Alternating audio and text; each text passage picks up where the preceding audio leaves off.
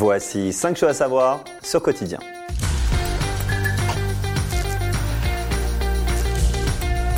Yann Barthès ne regarde jamais les reportages avant la diffusion. Et il ne fait pas par non, bien au contraire. Pendant la conférence du matin à 9h30, il n'y participe pas. Pourquoi? Parce qu'il préfère découvrir tout ça en direct et donc poser les questions le plus naturellement possible. La spontanéité, c'est aussi la clé de l'émission. Quotidien n'est pas tout à fait en direct. C'est ce qu'on appelle du time delay ou du léger différé. En gros, il y a 5 minutes d'écart entre le tournage et la diffusion.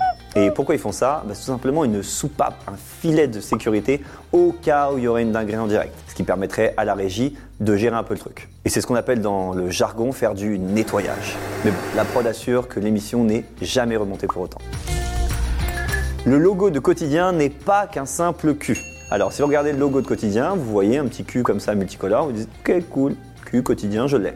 Mais si vous prenez un petit pas de recul, vous regardez bien, et vous verrez en fait que c'est un micro. Et pourquoi un micro? Parce que c'est la figure emblématique des reportages de quotidien, tout simplement.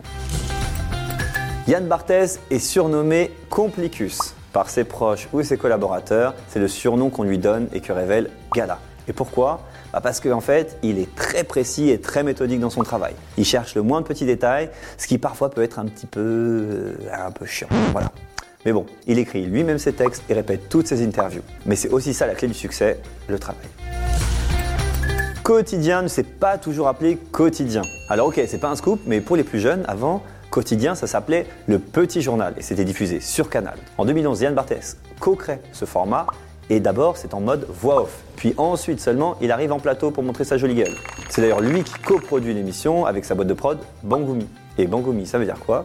Ça veut dire émission de télé en japonais, le Japon, la grande passion de Yann Barthès. Tout simplement. C'était un podcast Genside.